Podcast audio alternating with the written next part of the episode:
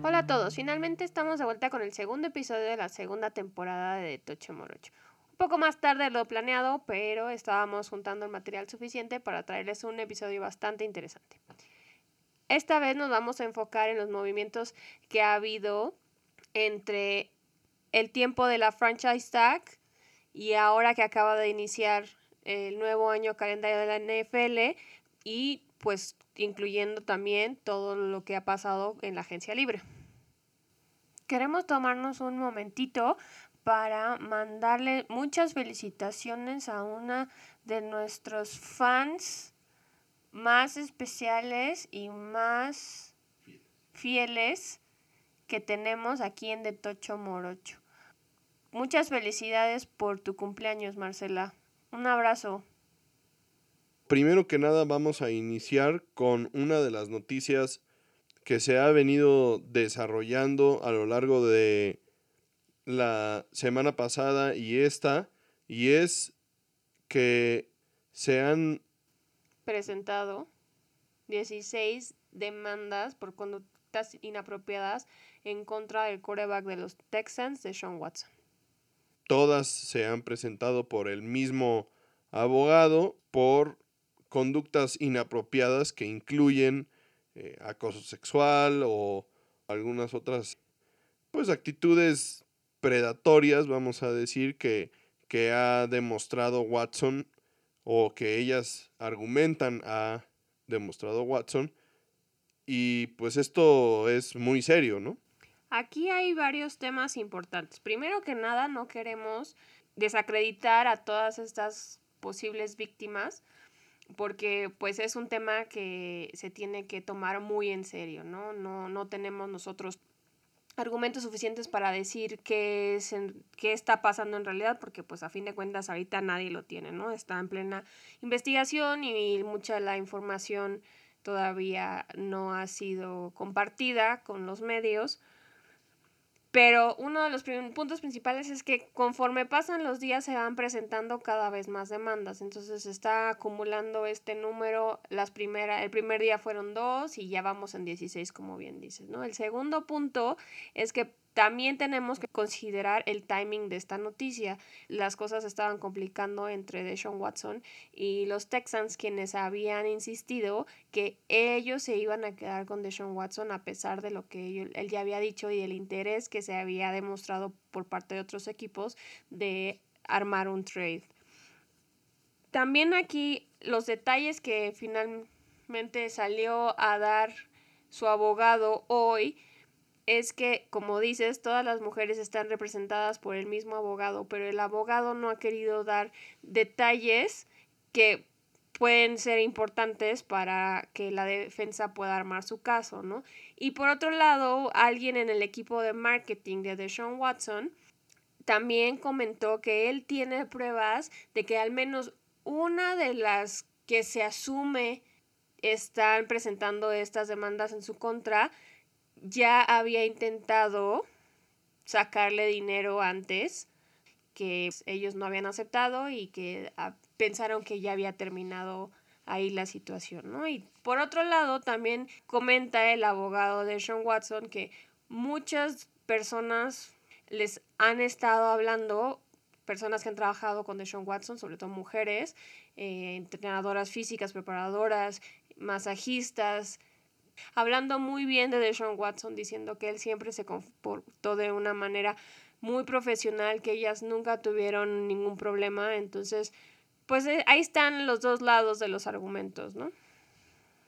Es evidente que si se comprueba que todas estas demandas son reales, pues debe de ser castigado tanto por la pues la ley como por la NFL que en ocasiones anteriores ha tomado medidas de suspensiones y, demás. Un, tema muy importante en esto es que como todas estas son demandas, como no son denuncias, ninguna de estas se ha investigado, porque ninguna de estas es una denuncia activa en el sistema y eso es lo que parece estar retrasando toda esta situación. Parece una, una decisión estratégica por parte de este, de este abogado para que no haya una investigación activa ahorita en el sistema para que las cosas no se puedan ir moviendo una por una, ¿no? Y, y que es lo que normalmente ha sucedido en otras situaciones. Sí, las circunstancias son muy extrañas. Eh, como ya habíamos dicho, el timing es complicado. Aquí puede que pues todo esto sea cierto y también puede que sea algo para desacreditarlo, ¿no? Y para obligarlo a, que, bueno, pues si no te quedas conmigo, no te quedas con nadie. Entonces, pues habrá que esperar a ver cómo se desarrolla esta situación. Como ya bien dijimos, nunca hay que menospreciar situaciones como esta de, de acoso sexual porque pues son temas muy difíciles, entonces les seguiremos trayendo los avances de esta situación conforme vayan saliendo. Pero bueno, pasando de los Tejanos a el otro equipo bastante más grande y reconocido del estado de Texas, los Vaqueros de Dallas firmaron a Dak Prescott por un contrato multimillonario. Sí, un contrato por cuatro años que representan 160 millones de dólares, con un valor máximo de 164 millones ya cuando consideras los incentivos y los bonus. Y bueno, aquí lo importante es que tiene 126 millones garantizados, o sea, 40 millones por año.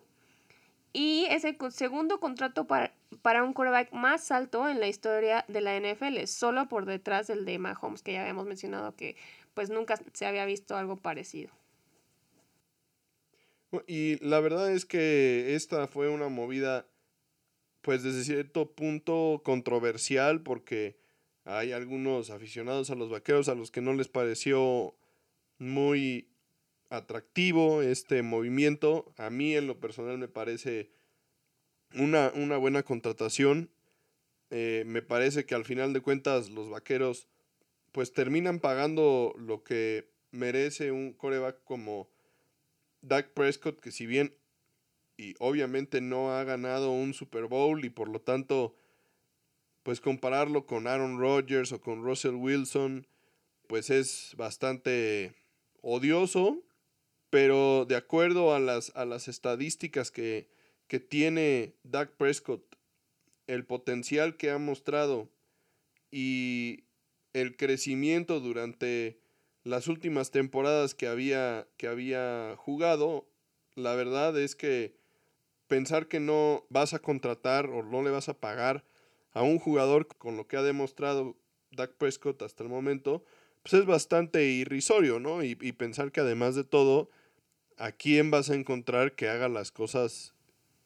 Mira, yo, yo aquí difiero contigo. Yo sé que es tu equipo y, y entiendo la lógica detrás de lo que dices. Claramente no iban a conseguir a nadie mejor. Para ellos es el mejor fit hasta el momento y pues cuando su stock pudo haber bajado de precio cuando se lastimó, corrió con suerte, con la suerte de que en cuanto él dejó el campo, los vaqueros se fueron para abajo, ¿no? Entonces tuvo esa capacidad de negociación y pues sí, como dicen, seguramente si los vaqueros se hubieran puesto las pilas y lo hubieran firmado antes, hubieran, se hubieran ahorrado mucho dinero. Estoy de acuerdo con todo eso, pero a mí no me parece con lo que hemos visto hasta la fecha, que sí ha sido bastante bueno y que si no hubiera terminado su temporada abruptamente el año pasado, hubiera roto muchísimos récords, todo es especulación, pero no me parece que al nivel y que haya demostrado lo suficiente para ser el segundo coreback mejor pagado en la historia. Pero es que no es un tema de, de ser el segundo coreback mejor pagado en la historia, o sea, cada vez que, que, que un coreback con un nivel razonable, termina su contrato y en especial su contrato de novato, simplemente es el siguiente en la línea. O sea, el, ciclo se, se repite y se repite y se repite todas las veces. Evidentemente, y, fue lo que pasó con Jared Goff y lo que pasó con Carson Wentz. Jared Goff y Carson Wentz fueron el 1 y el 2 cuando les tocó y simple y sencillamente no son el 1 y el 2. Claramente no son el 1 y el 2. Simplemente les tocaba y les pagaron y punto. Así en este caso es Dak Prescott. Es exactamente lo mismo. Una pequeña comparación con uno de los mejores corebacks de la historia de la NFL, Peyton Manning. Y Dak Prescott en sus primeras 69 juegos iniciados. Dak Prescott tiene 106 pases de touchdown. Peyton Manning tenía 120. Dak Prescott tiene 40 intercepciones. Peyton Manning tenía 86. Yardas por pase. Prescott 17.634. Manning 17.698. Porcentaje de pases completos. Prescott 66. Manning 61.3. Estamos hablando de Peyton Manning, no de Eli Manning. Peyton Manning. Porcentaje de juegos ganados. Tienen punto 60, o sea, 60% Dak Prescott, 52% Peyton Manning. Rating de pasador 97.3 Prescott, Manning 85.6. Entonces, estamos hablando de que pues, están a la par. Peyton Manning es uno de los mejores corebacks de la historia. Sí, pero Peyton Manning ya está retirado y ya probó lo que tenía que probar. O sea. Sí, pero esto no, o sea, estas son las, las estadísticas al, habiendo transcurrido 69 juegos de su carrera. Sí, eso lo entiendo, pero siguen siendo estadísticas y no te sirve de nada una estadística hasta que no la pruebas. O sea, como, como bien dijo Lamar Jackson cuando lo entrevistaron, después de que eh, Patrick Mahomes firmó ese contrato tan impresionante, le preguntaron qué sentía él al ver eso y él dijo, mira, pues la verdad es que yo quisiera estar ganando lo mismo, pero hasta que no demuestre que tengo la capacidad de hacer lo que él hizo, que fue ganar un Super Bowl, pues no lo puedo exigir. Y sí, o sea, puede que tenga las mismas estadísticas que Peyton Manning, el, uno de los mejores corebacks en la historia, pero de todas maneras no ha llegado a demostrar que esos números lo van a llevar a donde llegó Peyton Manning, porque no tienes nada asegurado. Ya lo vimos el año pasado donde se lastimó y se lastimó muy fuerte. Entonces, y hay muchos casos en el que tienen récords, pero a fin de cuentas no llegan a nada, ¿no? Pues sí me parece que está bien, le tocaba firmar un contrato nuevo, ok, pero esa cantidad de dinero a mí me parece excesiva, por más que el dueño de los vaqueros haya dicho que a él no le importa que lo critiquen por la cantidad que pagó, que además él sí está diciendo que pagó de más, ¿no? Entonces, pues no, no, no sé, a mí no me termina de convencer el lado de la cantidad de dinero que le están pagando. Por el otro lado ya dijimos como, y estoy completamente de acuerdo contigo, no tenían otra opción y de hecho me parece que Dak Prescott era la mejor opción, el mejor match para ellos. El precio, pues es otra cosa, ¿no? Pero pues ya veremos si a él no le importa, si a él, si el dueño no le importa pagar, pues qué podemos decir nosotros. Bueno, yo te voy a asegurar una cosa. Cuando a Lamar Jackson le toque que le paguen, Lamar Jackson va a ser el 1 o el 2 de los corebacks pagados en la historia de la NFL. Así él haya dicho, no, es que no me lo merezco y vas a ver. Al final de cuentas, eso es el valor de mercado de un coreback actualmente. Y es el valor de mercado. Si los Ravens no le pagan a Lamar Jackson lo mismo que a Dak Prescott, los Jets le pagan a Lamar Jackson lo mismo que Dak Prescott. Es así de sencillo, porque simplemente eso es lo que vale un coreback ahorita en el mercado. Ese es, ese es el valor de un coreback en la NFL el día de hoy. Entonces, ¿el monto puede ser excesivo? Puede ser que sí, completamente. Pero es lo que te cuesta hoy por hoy un coreback probado en la NFL. Pues probadas un decir. Peyton Manning después de 69 juegos no había ganado nada todavía. Pero no te costó 160 millones. No, pero insisto, el valor del mercado es diferente. Peyton Manning fue el mejor coreback pagado varias veces en su carrera. Sí, más adelante, cuando... No, no, no, no, no, no, no. Es más... ¿A los 60 juegos? Cuando Peyton Manning lo draftearon, Peyton Manning seguramente fue el, el jugador mejor pagado de la liga en ese momento. Porque en ese entonces los contratos de los novatos no estaban limitados. Y yo te puedo asegurar a que el día de hoy, si los contratos de los novatos, de los corebacks novatos, no estuvieran limitados, Trevor Lawrence sería el coreback mejor pagado de la liga. Así se movía la NFL antes.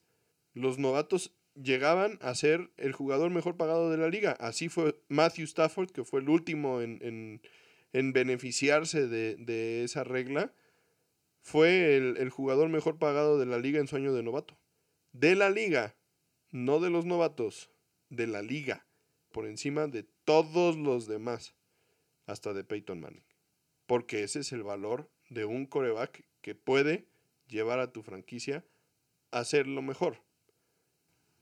Bueno, aquí también estamos especulando. Esperemos que por tu bien sea lo mejor que pudieron haber hecho en esta off-season y en esta free agency. Veremos qué resultados le da a Jerry Jones su inversión. Aquí también lo importante de, de este contrato no solo es la cantidad de dinero, sino que tiene dos cláusulas que hay que discutir, ¿no? O sea, tienen la cláusula de no trade y la cláusula de no tag. Esto no significa que a Prescott no, no lo puedan cambiar. No se trata de eso.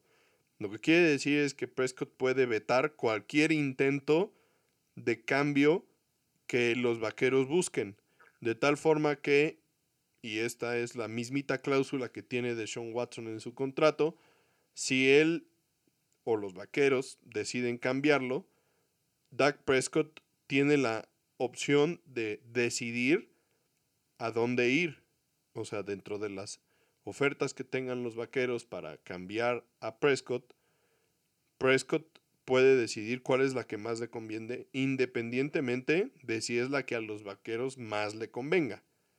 Eso es lo importante de esta cláusula. No quiere decir que los vaqueros se van a quedar con Prescott toda la vida, no si llegara a haber una intención de cambio, Prescott puede vetar las opciones.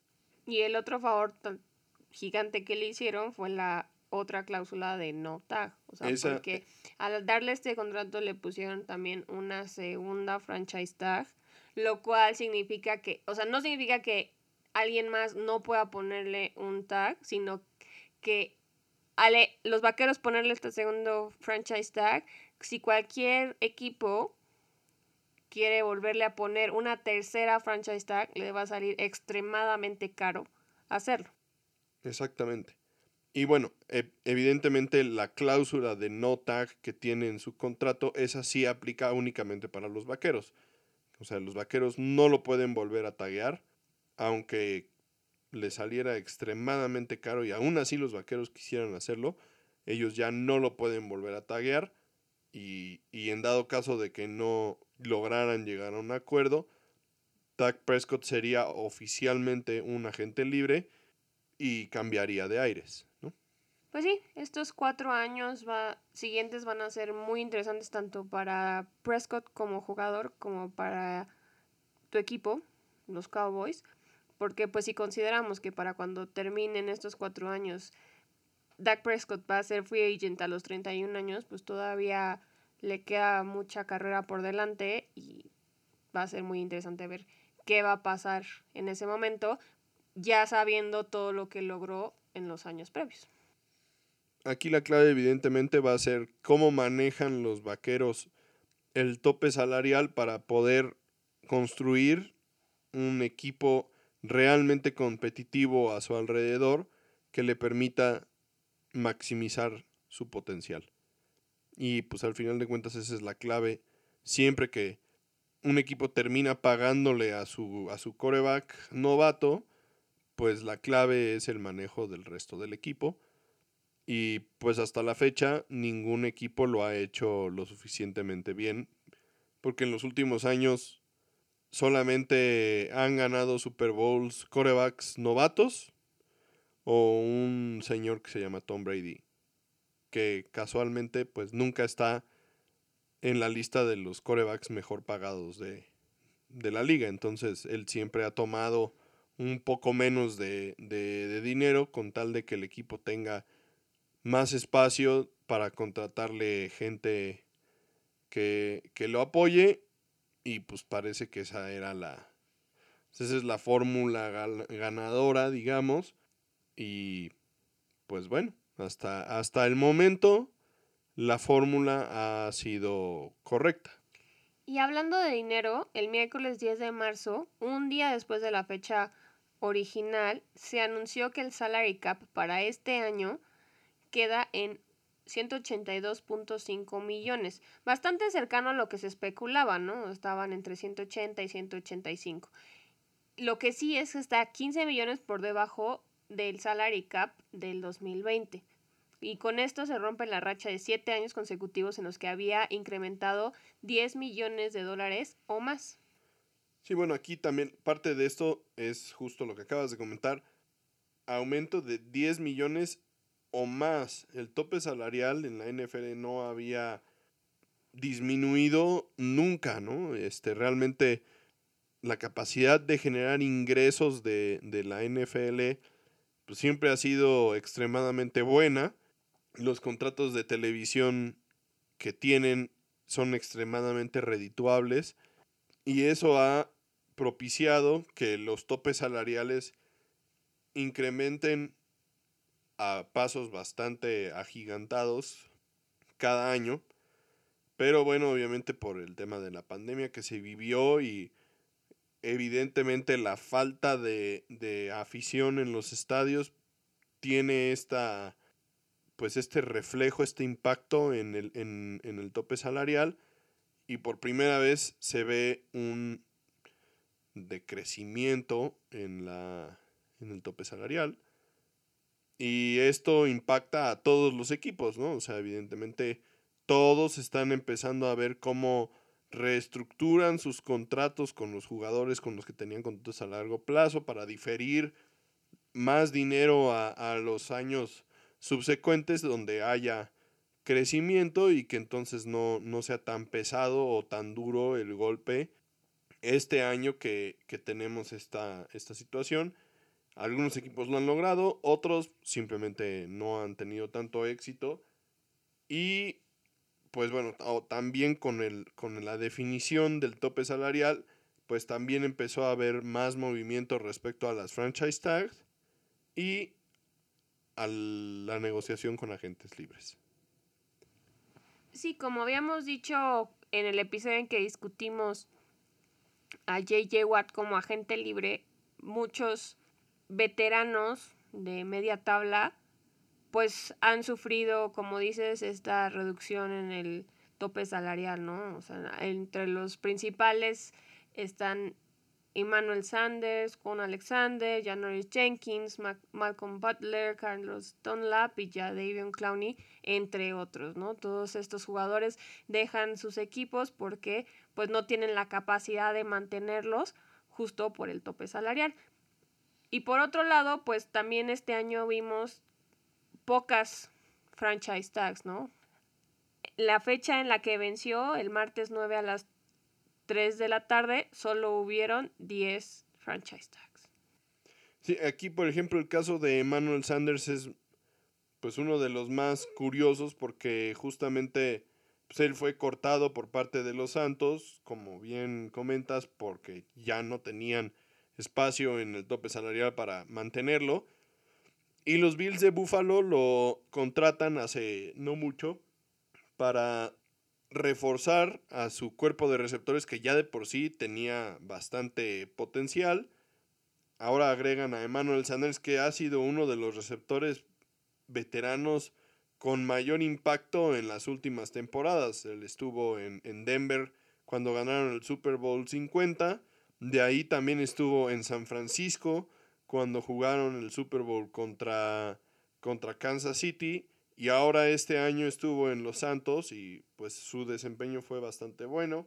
Tuvo una baja de juego al inicio de la temporada también porque estuvo lesionado, pero realmente había estado jugando bien y creo que es un, un jugador que se merece estar todavía en la liga, aunque evidentemente no lo firmaron por un contrato como el que tenía con los Santos, ¿no? Entonces es ahí donde se va a empezar a ver cómo estos veteranos que, que no son las superestrellas, con tal de mantenerse jugando, pues seguramente tomarán y aceptarán contratos por menor tiempo y menos dinero para que pues después conforme vaya mejorando la situación, pues, tal vez apostar por algo un poco más a largo plazo con, con un poco más de dinero.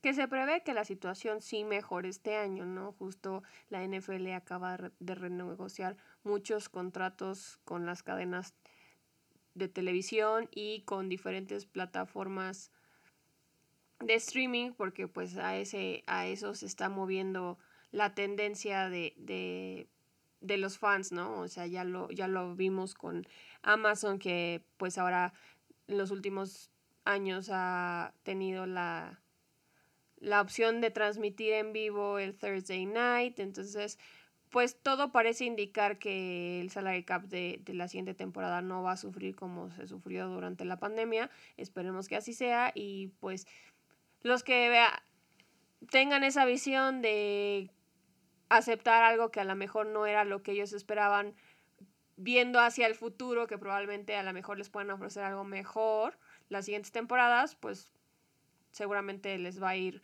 mejor que a los que están tratando de exprimir a los equipos por pues por mucho dinero que a fin de cuentas no hay, ¿no?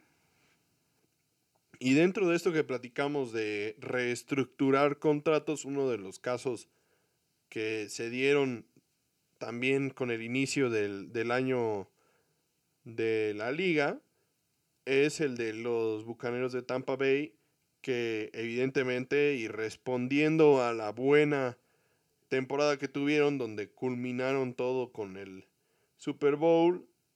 Firman a Tom Brady por un año más. Recordemos que Tom Brady había, había firmado por dos años, 20 y 21. Lo firman hasta el 22 y reestructuran su contrato para que el parte de, de, lo que iba a ganar esta temporada pase a la siguiente y entonces libere un poco del, del tope salarial para este año y entonces le abra un poquito de espacio para retener a, algunos de estos agentes libres que tenían los Bucaneros, importantísimos jugadores dentro del equipo que de hecho dentro de pues dentro de la, del desfile que hicieron en, en los yates alrededor de la bahía de Tampa, eh, el coach y, y el gerente general comentó que iban a hacer todo lo posible por quedarse con todos los jugadores, pues los resultados hasta el momento han sido bastante favorables para ellos. De esos jugadores tan importantes que mencionas, tenemos, por ejemplo, a, a linebacker Lavonta David, que firma un contrato de dos años por 25 millones. También está el caso de Gronkowski, que pues ya sabemos que prácticamente viene en paquete con Brady, si uno juega el otro también logra un, firmar un contrato por un año más. Shaquille Barrett por cuatro años. Y el otro linebacker, Kevin Minter, firma por un año. Sí, y de estos obviamente Lavonte David y Shaquille Barrett son dos de las piezas clave de la defensiva de, de Tampa Bay. O sea, Shaquille Barrett, uno de los linebackers que presionaba al coreback de forma más dominante. Y Lavonte David, el cerebro de la, de la defensiva. La verdad es que ambos merecidamente se mantienen en el equipo. Eh, me parece que hacen un excelente esfuerzo por, por mantenerlos. Y recordemos también que a través de la franchise tag logran también quedarse con Chris Godwin. Que pues era su segundo receptor. Y entonces, pues hasta el momento realmente sus agentes libres de más peso se mantienen en el equipo. Evidentemente, pues todavía hay algunos casos que están en el aire. Damu Kong-su y Antonio Brown siguen sin, sin tener claridad respecto a su futuro.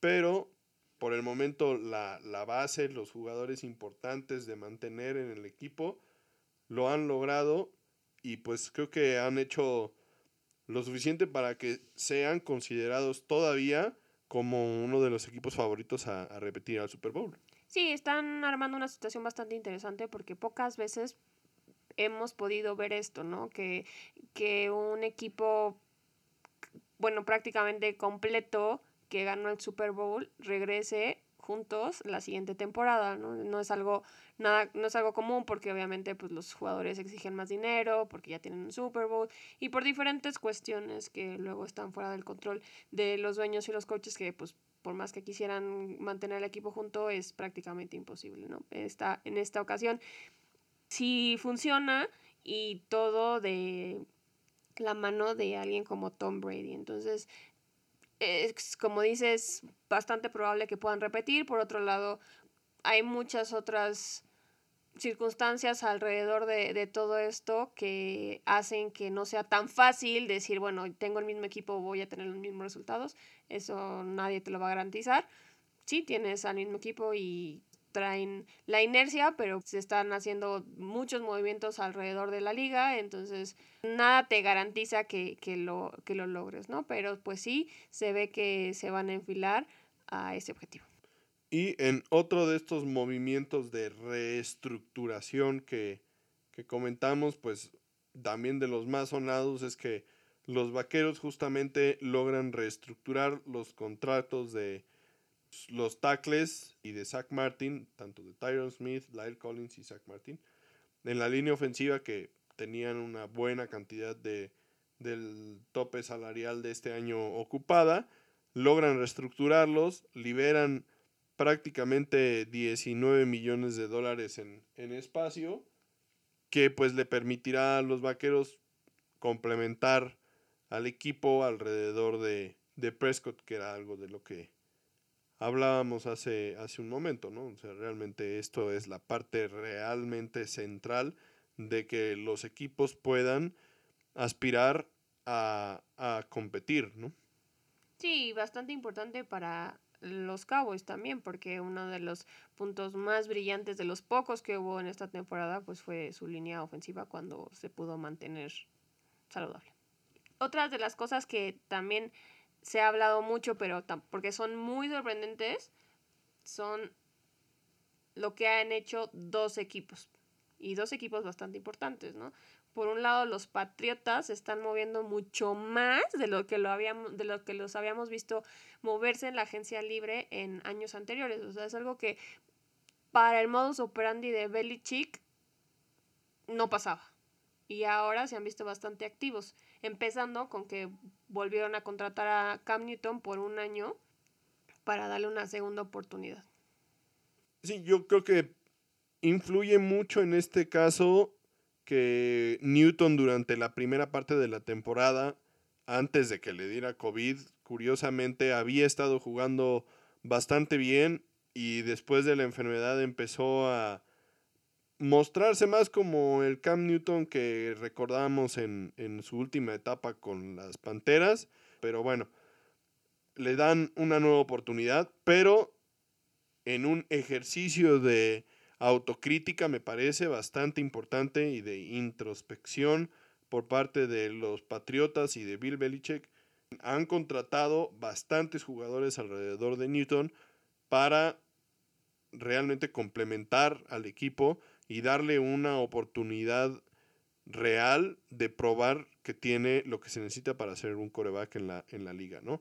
Dentro de los jugadores que han, que han firmado, algunos ofensivos, algunos defensivos, y recordemos que, pues, por opt-out, o sea, porque decidieron no jugar varios de sus, de sus jugadores más importantes a la, a la defensiva, que deben de regresar para esta temporada que viene. Entonces, todo este movimiento realmente hace que, como dices, los Patriotas sean una de las historias con más intriga para el inicio de, la temporada. Sí, bueno, esta me parece que ya es la última oportunidad de Newton para demostrar que tiene lo necesario para seguir siendo relevante tanto en los Patriotas como en la liga, porque pues si alguien como Belichick no le puede sacar el jugo que debería de todavía tener en el tanque, pues que, pueden esperar otros coaches, ¿no? Y la ventaja aquí es que ahora va a tener una season completa si todo se mantiene viento en popa y que como dices, pues le están armando el equipo prácticamente para pues asegurarle el éxito.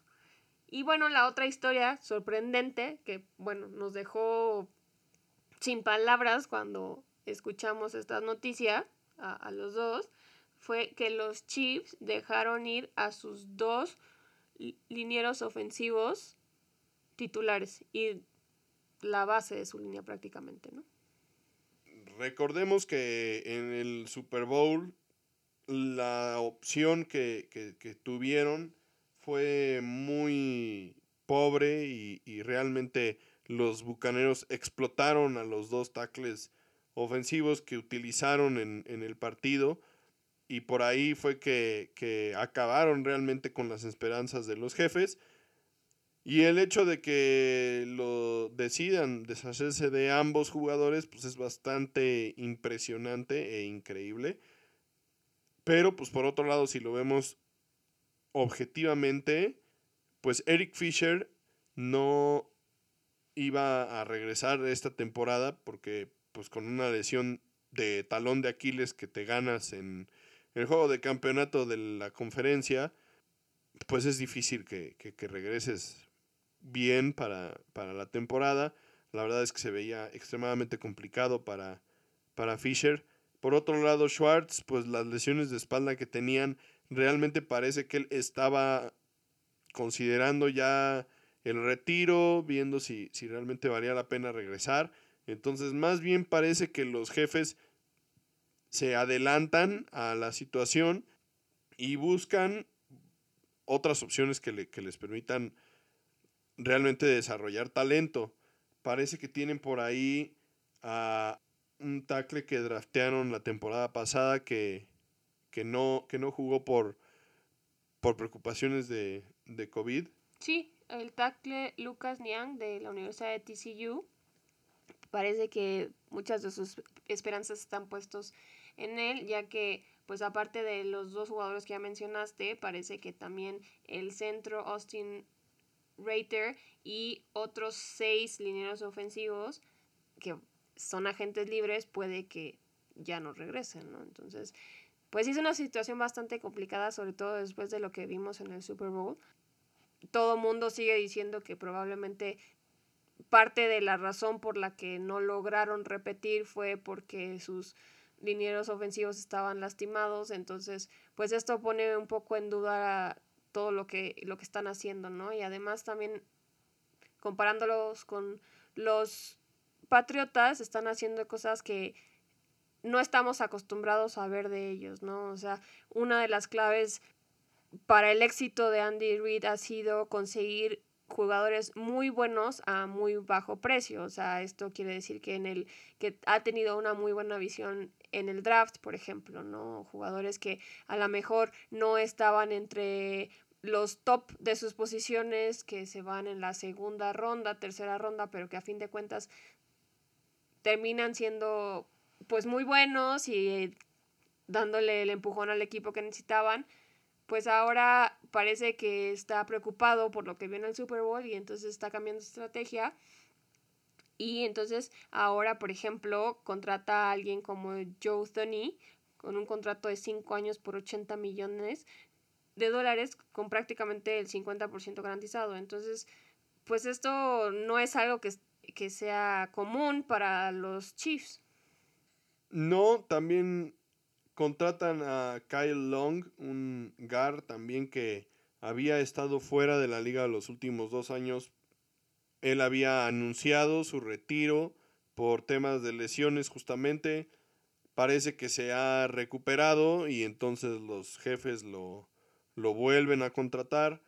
También recordemos que es posible que Laurent Duvernay Tardif, que pues es otro de sus linieros ofensivos, Gar también, esta temporada también fue un opt-out él más bien porque pues es médico y en Canadá, que es su país de origen, pues decidió quedarse en, en uno de los hospitales para prestar sus servicios como doctor y, y, no participar en la temporada. Aún no se ha hecho público si pretende o no jugar la temporada que viene. Y bueno, pues tienen salidas, viene llegando gente nueva. Entonces pues, será muy interesante ver realmente cuál es el resultado de todos estos movimientos. Porque como dices, por lo menos así a bote pronto, suena bastante descabellado todo esto, viendo los resultados que tuvieron en el Super Bowl pues no sé si sea, por lo menos ahorita, una decisión tan inteligente. Continuando con el tema de los corebacks que ya se nos está haciendo costumbre, pues ahora les traemos la noticia triste, la verdad, ¿no? O sea, ya se veía venir, todo el mundo ya sabía que esto iba a pasar, sobre todo a finales de la temporada pasada, pero pues siempre es triste decirle adiós a uno de esos jugadores que se han vuelto leyenda en el deporte, ¿no? Y en este caso le tocó a Drew Brees, quien el domingo 14 de marzo anunció su retiro de la NFL a los 42 años, después de 20 años en la liga, de los cuales 15 pasó en el equipo de los Santos. Recordemos que, y, y esto es importante, ¿no? Drew Brees jugó en dos equipos, 15 de los cuales los pasó en su segundo equipo. Y realmente Breeze es uno de los corebacks que ha sido más exitoso con su segundo equipo que con el equipo que lo drafteó originalmente. Recordemos que Drew Brees llegó a la NFL proveniente de la Universidad de Purdue, los Boilermakers. Boiler Up.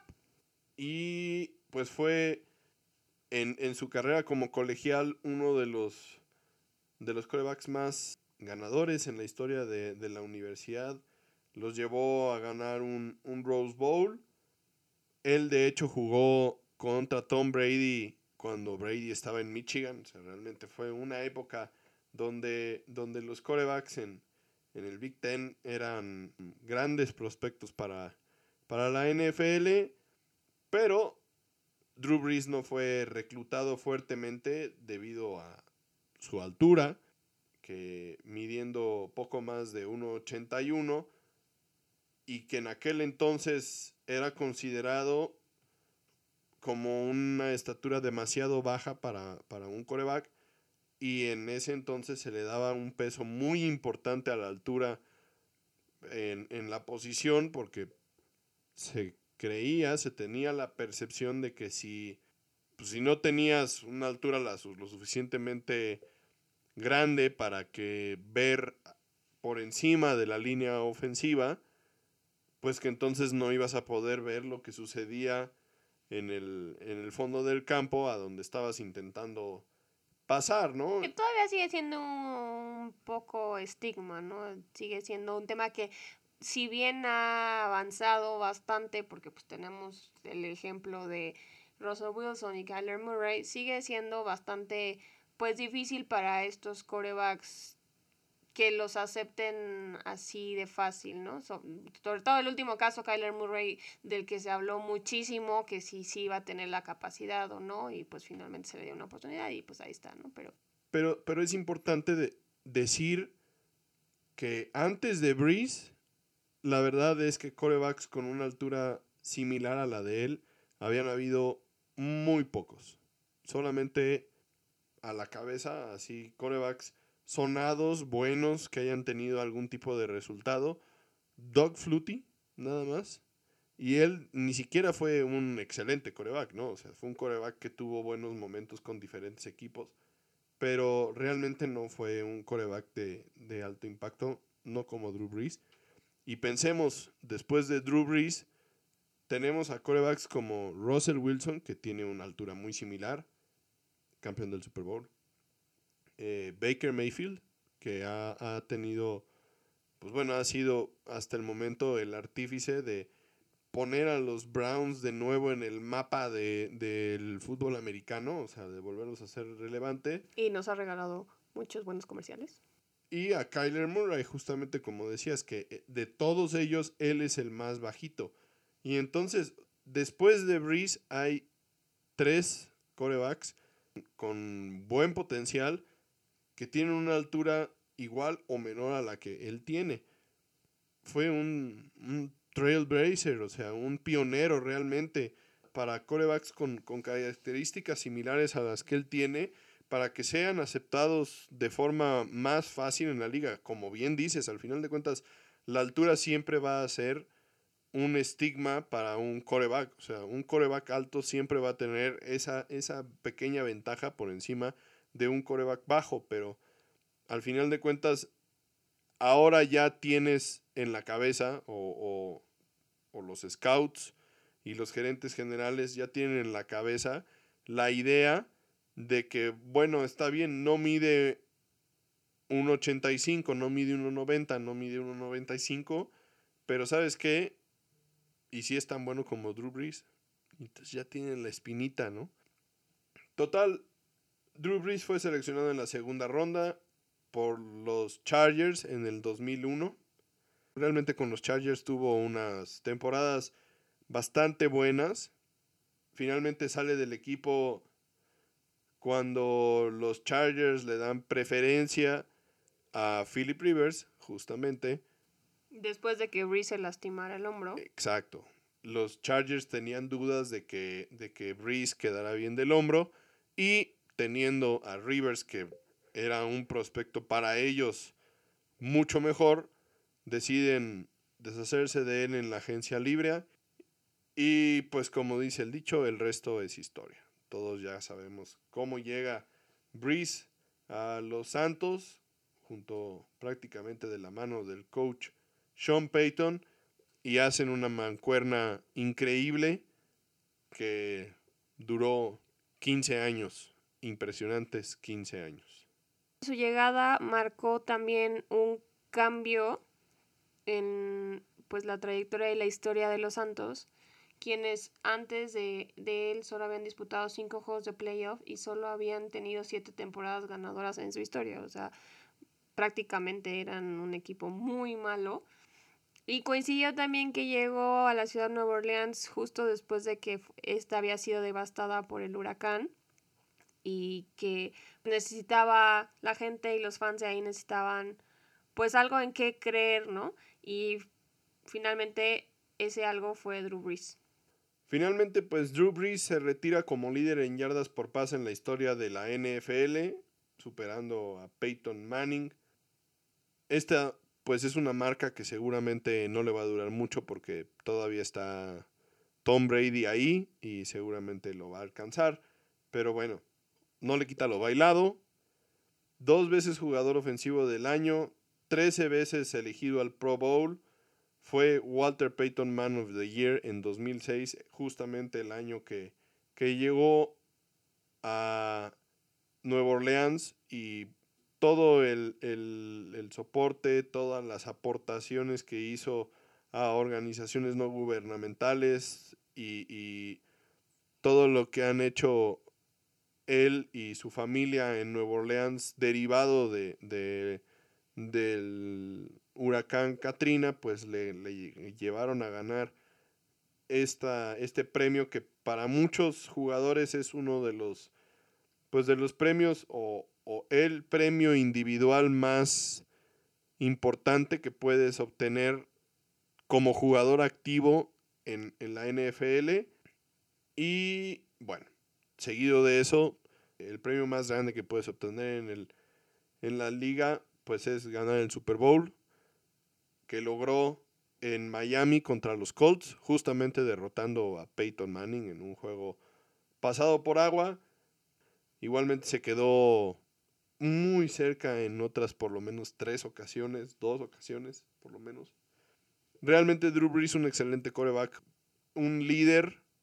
Para mí, lo que, lo que tiene Drew Brees es, es un líder, es un ejemplo, un jugador intachable, súper dedicado que logró sobreponerse a, las dudas que tenían sobre él y que marcaron su, su carrera, pero al final de cuentas en todas las etapas de su, de su carrera como jugador de fútbol americano fue un tremendo ganador. Me parece que se retira en el momento correcto porque ya la temporada pasada las lesiones que tuvo fueron fuertes, recuperarse de eso no era fácil y la probabilidad de volverse a lesionar era alta y, y entonces ya realmente su carrera pudo haber venido muy a menos. Me parece que todavía se retira como, como lo que quieres recordar de Drew Brees, como un excelente jugador. Toma nota Ben Roethlisberger. Y bueno, con el retiro de Drew Brees echa a andar nuevamente el carrusel de corebacks. Y obviamente y lógicamente el siguiente paso es que Sean Payton consiga a su reemplazo, que no va a ser cosa fácil, pero pues que ya dio el primer paso hacia esa dirección, firmando a James Winston por un año por 5.5 millones de dólares con un máximo de 12.5. Él va a competir contra Taysom Hill por el puesto de coreback, aunque parece que Winston es el favorito de Sean Payton para el trabajo. Lo que sí es que tiene que hacerlo mucho mejor de lo que lo hizo en su última temporada en Tampa Bay, en el 2019, donde tuvo 33 touchdowns y 30 intercepciones. La temporada pasada pues no lo vimos lo suficiente como para tomar una decisión respecto a la calidad de coreback que es o que puede ser en Los Santos porque pues solo consiguió 75 yardas, 0 touchdowns y 0 intercepciones. Tampoco tuvo mucho tiempo en el campo, entonces pues es su oportunidad de demostrar que puede llenar los zapatos tan grandes que deja Rubris. Aunque a mí me parece que pues esta no es una solución a largo plazo, ¿no? A fin de cuentas, los Saints sí van a necesitar buscar, ya sea el próximo año o dentro de dos, a su nuevo coreback franquicia, porque pues ni Taysom Hill ni James Winston parecen ser la opción. Pues sí, al final parece que, se la van a jugar con, con Winston y Hill esta temporada. Yo creo que al final de cuentas va a ser una situación bastante fluida y seguro nos daremos una idea en el training camp sobre quién va a ser el coreback titular al principio de la temporada. Pero yo, yo espero que durante la temporada se le den la oportunidad a ambos de, intentar probar que, cuál es su, su, capacidad real y ver si alguno de los dos realmente tiene la posibilidad de llenar los zapatos, como dices, de, de Drew Brees, o si finalmente pues tendrán que buscar recorrer el largo camino para intentar encontrar un coreback franquicia después de tener a alguien como, como Drew Brees. La verdad es que la historia no es. Eh, la historia no ha sido buena para los equipos que han pasado por este tipo de cosas. Los Delfines de Miami siguen buscándole un reemplazo a Dan Marino y pues los Vaqueros de Dallas tardaron muchos, muchos años en, encontrar a alguien que realmente pudiera hacer las cosas después de, de Troy Aikman. Y ha habido pocos que, que, han logrado dar ese paso de forma un poco más galante, como los Packers con Rodgers, aunque la situación no haya sido fácil cuando, cuando Brett Favre tuvo que salir del equipo. O los Colts con Manning y Locke, que pues prácticamente por todo lo que sucedió con Peyton Manning y su lesión del cuello, pues los Colts tuvieron la primera selección del draft y se les atravesó un jugador como Andrew Locke, que realmente durante las temporadas que jugó, pues lo hizo muy bien. Pero fuera de eso, la verdad es que la historia ha sido muy mala con, con este tipo de situaciones. Entonces, pues esperemos que los Santos puedan encontrar pronto alguien que, que tome la batuta del equipo. La siguiente parada del carrusel es en Washington, quienes firmaron a Ryan Fitzpatrick por un año por 10 millones de dólares con un máximo de 12 millones. Esto a mí, por lo, por lo menos en lo personal, me da mucho gusto porque es uno de esos corebacks bastante carismáticos y que siempre logra poner una sonrisa en cara de todos los fans cuando lo vemos llegar al estadio con sus con su estilo de Magnum PI y con su personalidad relajada que además complementa pues su capacidad en el campo, ¿no? Que probablemente no sea uno de los corebacks más brillantes de la historia, pero pues que sí tiene la capacidad de liderar a un equipo y sacarlo adelante. Sí, aquí obviamente eh, Fitzpatrick no llega como el titular indiscutible al equipo. Recordemos que Washington le está dando el voto de confianza, por lo menos en este momento, a Taylor Heineke, que pues me parece bastante, pues la verdad lo va a decir, ridículo que hayan privilegiado a este muchacho por encima de Alex Smith, pero bueno, esa es la decisión de los encargados en, en Washington. Pero recordemos la historia de Ryan Fitzpatrick en todos los equipos en los que ha estado contratado, en todos ha sido titular por lo menos una vez en la temporada. Entonces, de que juega Ryan Fitzpatrick, juega Ryan Fitzpatrick, no importa quién sea el titular. No importa quién Y más en un equipo que no ha de, no se le ve ni pies ni cabeza a la posición, ¿no? O sea, Exacto. Entonces, seguramente Fitzpatrick, como bien dices, va a ser una pieza importante del equipo. Puede ser pues su oportunidad de oro, ¿no? Porque realmente nunca se le ha dado un, un, puesto titular pensando en a largo plazo o por, ¿no? siempre ha tenido que luchar por su lugar y unos juegos es titular, luego ya lo quitaron, luego ya lo volvieron a poner. Este, recordemos cuando estuvo en Tampa Bay que estaba James Winston, un tiempo estuvo él, luego pusieron a James, luego lo volvieron a poner a él. Ahora en Miami también le pasó exactamente lo mismo con Tua, cuando estuvo en los Jets, cuando estuvo en los Rams, siempre en todos lados ha tenido esta, estos altos y bajos. Y ojalá en esta ocasión en, Washington, a pesar de que no quiero que le vaya bien a Washington, pero pues ojalá se le dé la oportunidad de que realmente él, de, probar pues, su, su, valor en la, en, la NFL, ¿no? Creo que, como dices, ha sido uno de los jugadores más entretenidos de ver en los últimos siete años de la NFL, fácil. Dentro y fuera del campo. ¿no? Y además llega en, una, en un momento crucial y creo que en un momento que le va a venir bastante bien a él porque aunque Washington está en plena reconstrucción y que es un equipo bastante malo, pues quedó primero en su división y entonces tiene un lugar muy abajo en el draft, ¿no? Entonces no está en posición de, de draftear a un quarterback de estos que tanto se habla que van a salir en, en este draft en Cleveland.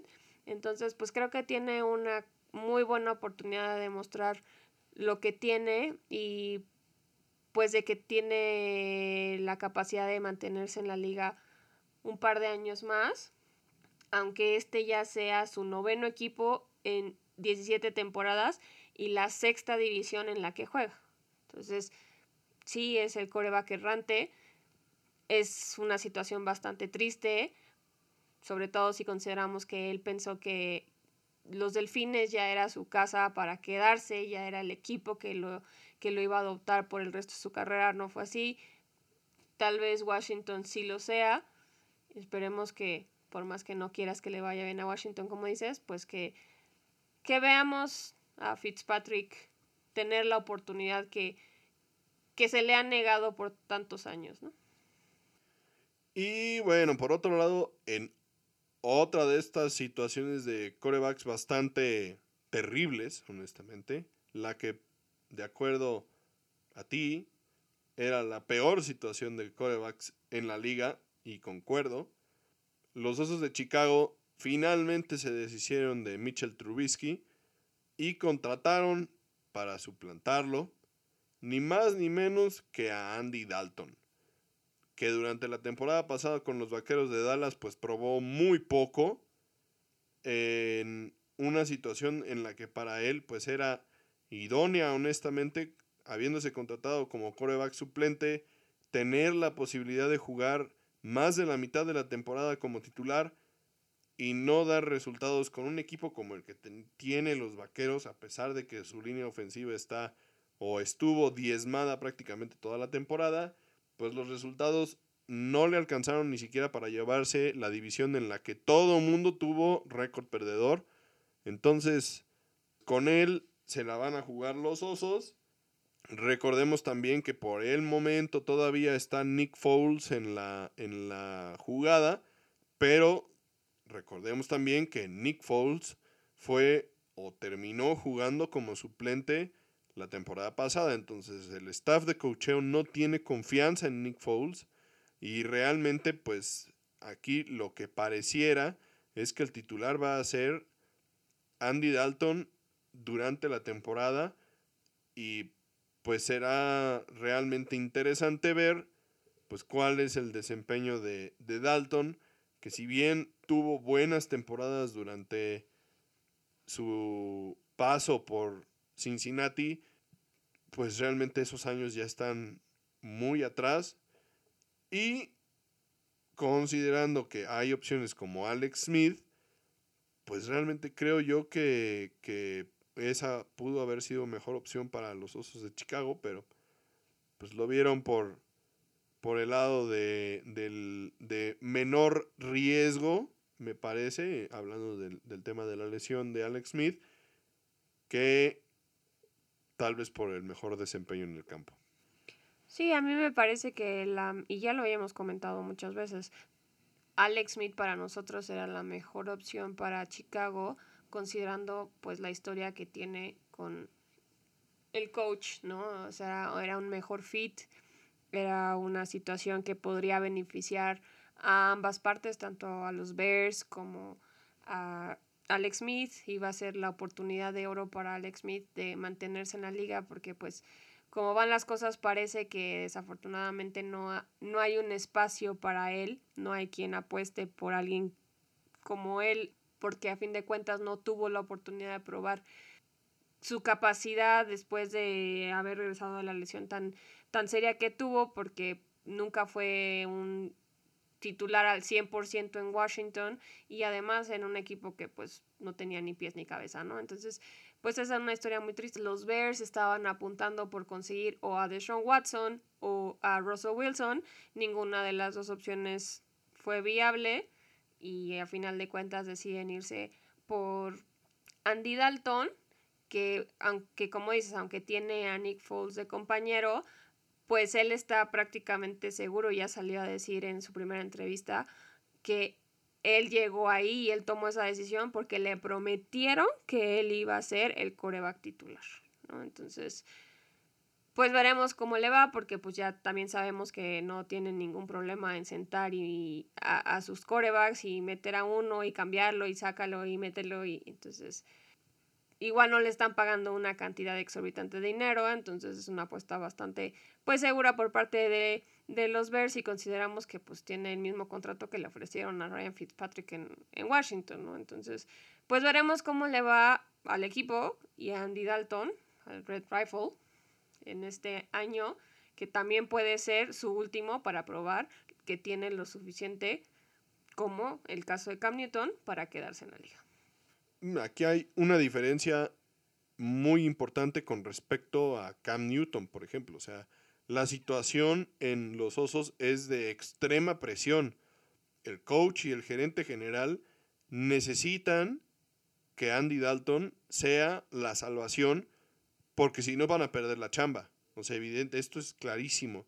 Tanto Nagy como el gerente general de los Osos fueron los que tomaron la decisión de draftear a Mitch Trubisky por encima de Deshaun Watson y de Pat Mahomes, que fueron los dos jugadores, los dos corebacks que draftearon después de Trubisky. O sea, ellos evaluaron a Trubisky por encima de Watson y de Mahomes.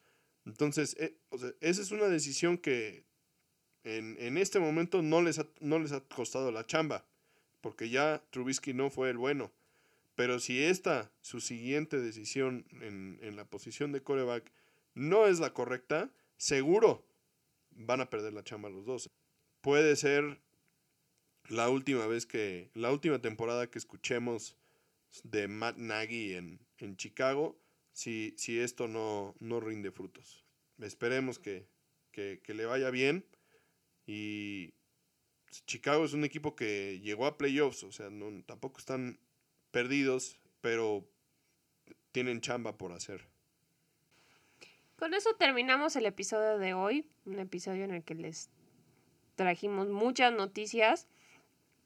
Conforme se vaya desarrollando la agencia libre y nos vayamos acercando cada vez más al draft, pues les vamos trayendo nuevos episodios. Como ya les habíamos dicho, la meta es grabar uno cada dos semanas en lo que empieza la temporada, pero pues eso depende mucho de los movimientos que se den en la liga y de si hay cosas que valga la pena reportarles, ¿no? Esperemos que les haya gustado este segundo episodio y pues aquí los esperamos pronto. No olviden compartirnos con sus amigos, familiares, sus novias, todo mundo que le guste el fútbol americano, díganles de Tocho Morocho. Les agradecemos mucho que nos escuchen y nos vemos la próxima. Bye.